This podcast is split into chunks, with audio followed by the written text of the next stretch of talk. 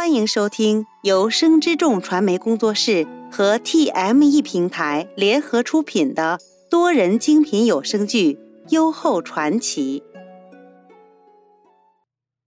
第十四集。一夜难眠的冯熙，晨起便赶到了皇后寝宫。虽为妇女，冯熙还是行过大礼，这才入了座。禅梅奉了茶。领众婢退去，冯氏先开了口：“父亲，您一早入宫，所谓何事？”除去冯贵嫔死因，冯熙一五一十将昨夜袁弘留他所到之言讲了出来。冯氏闻言，面色凝重起来：“父亲，陛下这是以桃代礼。”欲将那女子代替我阿紫。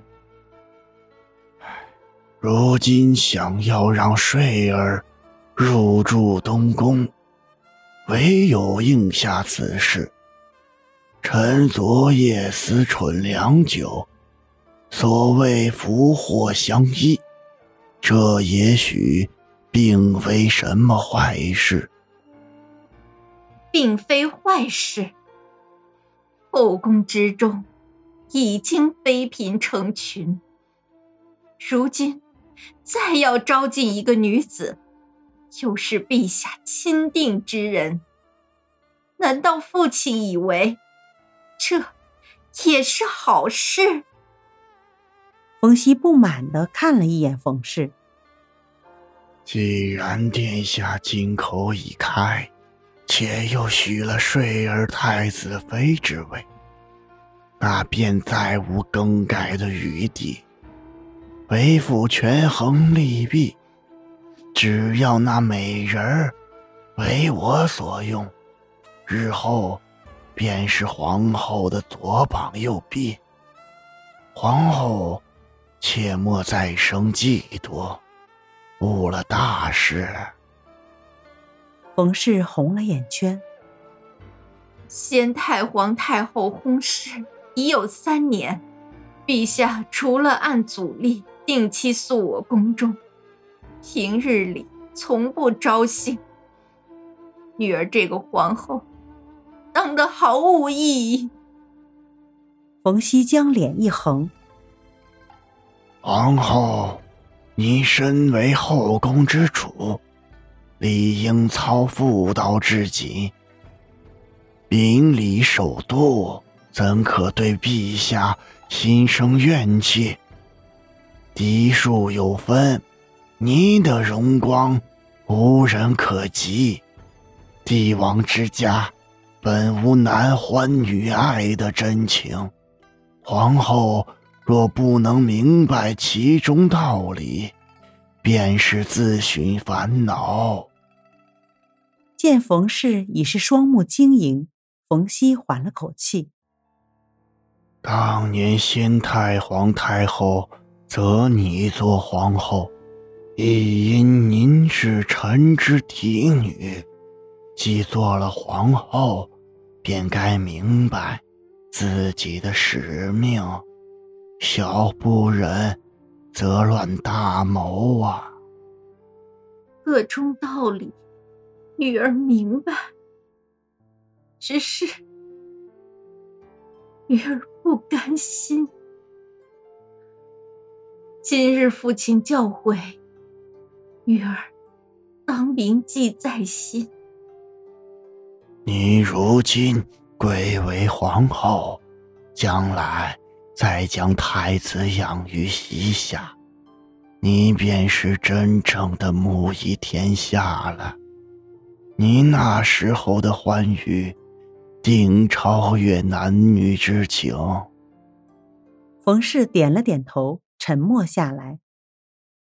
至于那个女官儿，她若替了你大阿姊，那也是冯家的儿女，只要皇后与她多些亲近，岂有不依附皇后之理？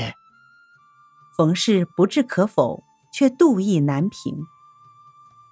无视皇后，难道还要我主动去拉拢他不成？冯熙起身道：“皇后身为冯氏一族荣辱，理应识大体，知进退，方可不辱先太皇太后所托。”言罢，起身行礼，继而离去。朝阳蓬勃而出，四射的光芒染红了山川大地。铜雀台上，袁弘与林和并肩而立。放眼远眺，邺城便尽收二人眼底。袁弘一时感叹，吟道：“恩化几乎四海兮，家务富而民康。”愿思台之永固兮，月冲苦而未央。林和笑眼盈盈。陛下也喜欢曹子建的《铜雀台赋》。袁弘一手指着远方，登高于此，便如置身空中一般，既可观漳水之长流，亦可望皇都之恢宏。曹子建果非凡人呐，其诗抑扬顿挫有序，既存洒落之韵，又兼委婉之情，真可谓千古第一人呐。曹子建着实为下笔琳琅之才。袁弘侧过身来望着他道：“待到来年春暖花开。”朕再带你来这铜雀台上，必可得见曹子建笔下春风和睦之景。与陛下在山坡相遇之时，亦是春日观花。不知不觉，又是一年。